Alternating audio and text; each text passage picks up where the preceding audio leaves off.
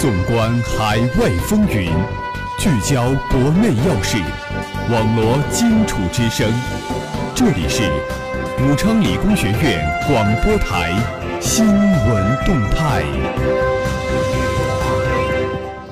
各位听众朋友们，大家中午好，这里是武昌理工学院广播台每天中午为您准时带来的新闻动态栏目，我是主持人毛旭东，我是主持人秦诗雨。今天是二零一六年三月十一日，星期五，历史上的今天。二零零八年三月十一日，奋进号航天飞机于美国当地时间十一日凌晨二点二十八分从肯尼迪航天中心点火升空，将搭载七名宇航员进行一次持续十六天的太空任务。主要任务是在国际空间站临时安装日本希望号实验舱的保管室。接下来进入今天的新闻三百秒。新闻三百秒，快速听世界。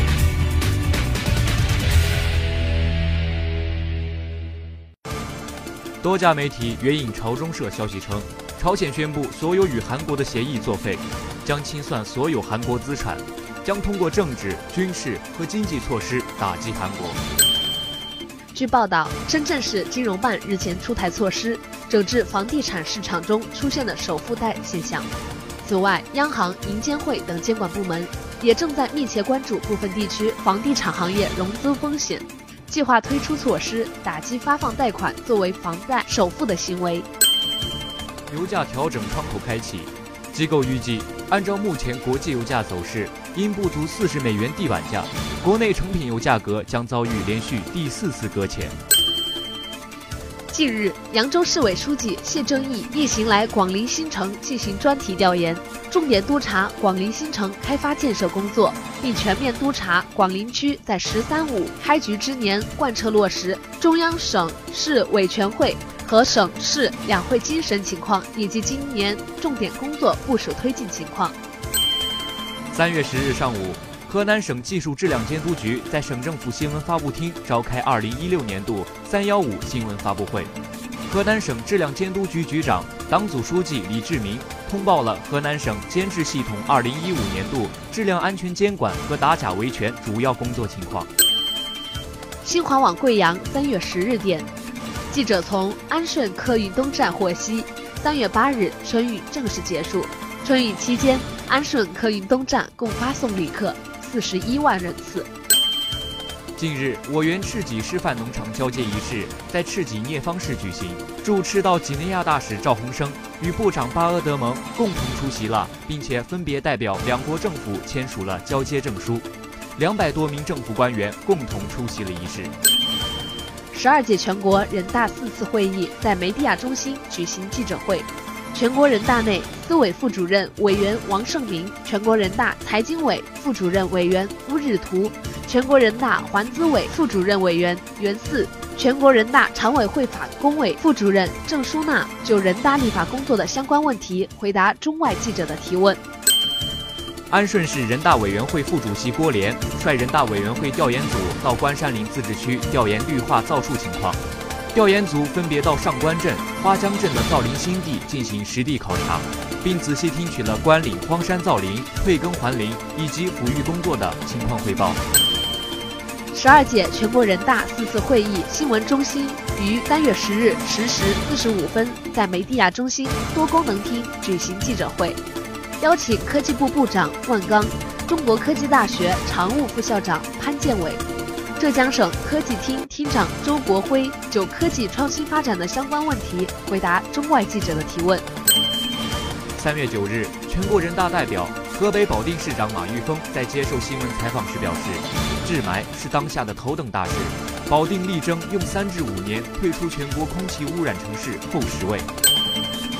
中国网三月十日讯。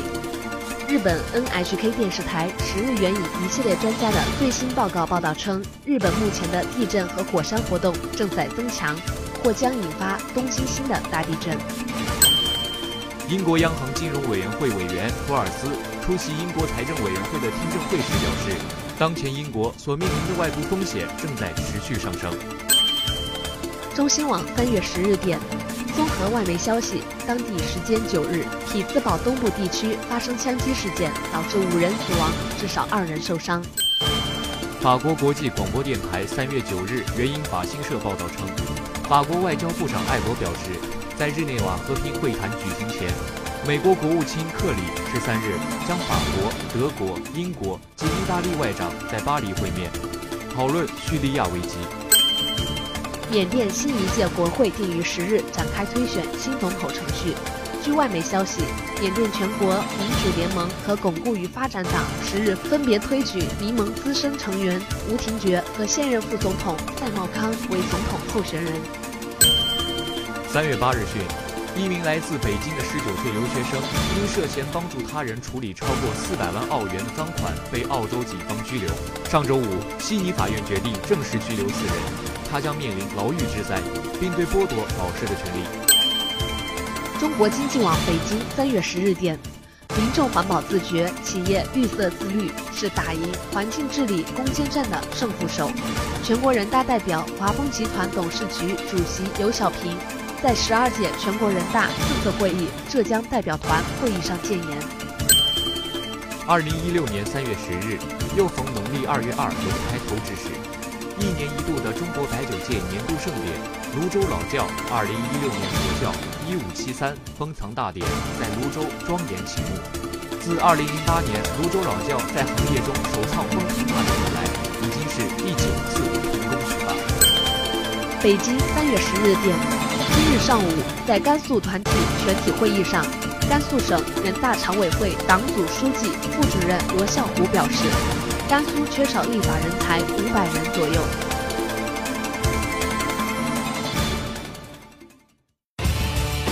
热点聚焦，聚焦热点。首先，让我们来共同关注国际新闻。中国和老挝合作过的老挝一号通信卫星在轨交付。新华社万象三月十日电，中国和老挝合作过的老挝一号通信卫星九日晚位于老挝首都万象的卫星地面举行复轨交接仪式。中国亚太公司与老挝政府签署了项目交付文件。老挝一号通信卫星项目于二零一二年十二月一日正式启动，由中国航天科技集团旗下的中国运载火箭技术研究公司的子公司中国亚太公司总承包，并于二零一五年十一月二十一日在中国西昌卫星发射中心用长征三号乙运载火箭成功发射。亨彭马在致辞时表示。老挝一号通信卫星在轨交付是中老两国在航天领域合作的里程碑。目前，卫星各项技术测试都圆满完成，已可正式对外提供服务。老挝政府尽其所能地为卫星运营公司提供政策、法规和国际合作等方面的便利条件。老挝政府坚信，卫星运营后将为老挝带来新的收入，为老挝社会经济发展做出巨大的贡献。杨宝华表示，老挝卫星项目意义重大。是中蒙航天为东盟国家实施的首个整新出口项目。老挝一号通信卫星将有力提升其国家形象，带动高科技产业发展，促进老挝经济、文化和社会发展，进一步加强两国全面战略合作伙伴关系。作为落实“一带一路”的倡议的重要项目，对促进沿线国家共同发展具有示范效应。据李红介绍。老挝亚太卫星公司将为老挝周边国家提供卫星通信、卫星电视直播、无线宽带等服务。他说：“老挝一号通信卫星项目是中国航天天地一体化加上运营行业的新模式体现。中国亚太公司和航天恒星公司作为合资公司股东，尽其所能为老方合作竭诚相伴，共同运营好这颗友谊之心。”下面是国内新闻。内蒙古有企业用北斗和无人机放牛。十二届全国人大四次会议中心三月十日在梅地亚中心多功能厅举行记者会，邀请科技部部长万钢、中国科技大学常务副校长潘建伟、浙江省科技厅厅长周国辉就科技创新发展的相关问题回答中外记者的提问。万钢表示。“十三五”要启动的一大批重大科技项目与重大工程，都和我们的生活紧密结合。当你看到卫星飞在高空时，可能用肉眼看不到它，但你的手机知道。你打开手机会看到天气预报，打开你的手机能够导航，比如北斗导航。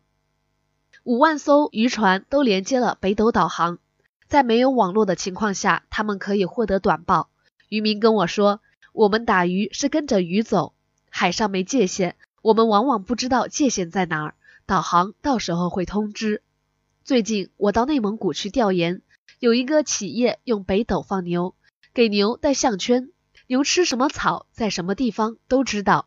如果一旦过界，牧民派个无人机把它撵回来。实际上，国家重大科研项目包括蛟龙号，已经潜海一百多次，多少科学家跟着蛟龙号走向海底世界。其实，重大项目都和我们的生活息息相关。前些年，黑龙江发大水，就是用资源卫星来监控，减轻了一些灾情。从这个角度说起来，“十三五”将要实施的一批重大项目，将一方面支持原始创新的积累、科学知识的突破，另一方面也会改善我们的生活，促进我们的经济和社会发展。接下来，让我们一同关注校园新闻。中南在线三月十日消息，今日。由我校新媒体中心主办的“寻找女生最美笑脸”圆满落幕。经过学生推荐和自己投稿、评委初审和网络环节投票，我校2016年度十大女生最美笑脸揭晓，上榜者可免费领取学校精美画册一本。为迎接女生节，传递幸福，传递正能量，该校新媒体中心特此开展了本次“寻找女生最美笑脸”活动。活动负责人表示。笑容是最美的风景，希望这个活动能为女生增添一丝美好的记忆，让整个校园充满温馨和幸福。据了解，活动通过学校官方微博和官方微信平台开展“女生最美笑容”照片征集活动，学生们可自荐或他荐投稿。活动受到广大女生的热捧和好评，短短几天时间就有一百余人参加。经过学校官方微博平台和官方微信上的投票。根据投票数，最终产生十大女生最美笑脸。接下来，让我们共同关注校园新闻。武昌理工学院新媒体中心春季招新受学生热捧。中南在线三月十日消息，三月七日起，武昌理工学院新媒体中心与网络电视台春季招新在文化长廊启动，吸引了众多学生的关注。截止目前，报名总人数已超过两百人。本次招新是面向全校学生，招聘文字、电脑技术、摄影、播音主持、编导、摄像、后期、主持、表演、音乐、微博、微信运营、行政管理等方面的干部干事。报名学生可去文化长廊现场报名，或将自己的姓名、班级联系方式私信给武昌理工学院官方微博、微信完成报名。武昌理工学院新媒体中心隶属于校党委宣传部，现拥有学生团队成员近百人，负责学校官方微博、官方微信平台等新媒体平台打理工作。为切实办好新媒体服务师生，打造新的校园文化平台，官方微信平台在新媒体中心的运营下，开展了系列改革，开通了微校园、微电台等栏目和功能，其中。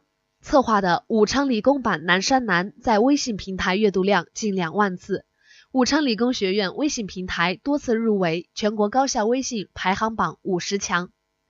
网络电视台制作的 MV《追梦学子心》短时间内点击率近两万次，微博上也引起广泛转发，迅速走红网络。